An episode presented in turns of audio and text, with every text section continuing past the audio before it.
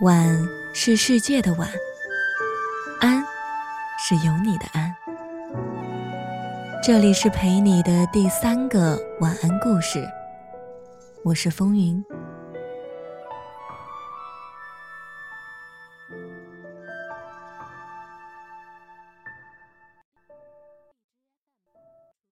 小巨龙还有三个月就要成年了。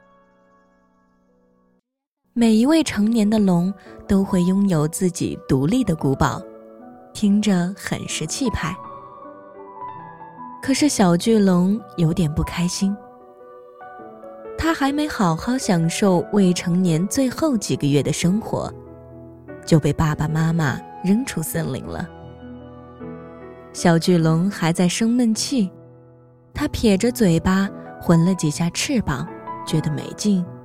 索性在森林里闲逛起来。他抖了抖身上的背包，里面有爸爸放的一百袋雪包和妈妈准备的食品燃料。小巨龙隐约记得，这是将来要和王子打架的时候要用的。剑和龙鳞碰撞摩擦的时候产生的火花一定很酷。哦，还有。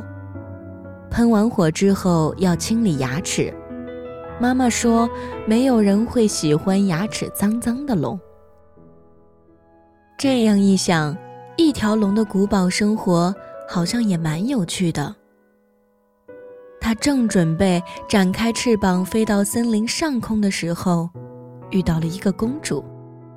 小公主问道：“你是龙吗？你要抓我走吗？”小巨龙懵了，我我我，我还在找我的古堡呢。小公主看着小巨龙慌慌张张地飞出了森林，心里很奇怪：龙不是都要抓公主的吗？小巨龙匆匆忙忙找到自己的古堡，这才回过神来，自己刚刚为什么要逃走？他看着空荡荡的大厅，这是他以后睡觉的地方。他打开一个房间，里面有舒适的床和好看的衣柜。他想起来了，这是他要抓来的公主要住的地方。嗯，然后王子或者骑士会来这找他。小巨龙望着远处颜色暖暖的夕阳。回忆起先前遇到的小公主的头发也是这个色泽，非常漂亮。三个月后，小巨龙成年了，它开始像正常的龙那样抓邻国的公主回来。第一个公主喜欢亮晶晶的首饰，第二个公主喜欢蓬蓬的蛋糕裙。第三个公主喜欢趴在小巨龙的背上飞来飞去，还有第四个、第五个、第六个。当然，小巨龙也遇到了很多很多的王子，他们来救公主的时候都穿着很帅的红色披风。小巨龙有次也试着围上了一条披风，有点小，它披着像个餐巾一样。在一次一次的战斗中，小巨龙的翅膀更坚硬了，牙齿也长长了些，喷出的火也更有威力。每次倒下的姿势也越来越帅气了。他躺在大厅里，看着王子把公主接走，他挺为他们开心的，但心里……偶尔也有一点点空落落的。我们的小巨龙已经成长为巨龙了。这天，他刚出古堡，就被一个女孩拦住了。巨龙一眼就认出来，这是当年在森林里遇到的小公主。那头暖金色的头发和他每个黄昏见到的光很像。小公主拦住他，问：“我说巨龙，你为什么一直不来抓我呀？”和第一次见面一样，巨龙又懵了。直到小公主闯进了古堡，她突然有点紧张。我说：“巨龙，你这里来过多少人了啊？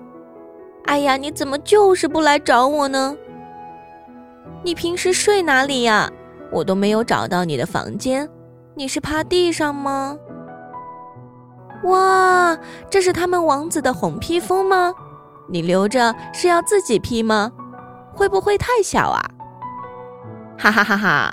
你墙上贴的是什么口号呀？这是想当宇宙老大吗？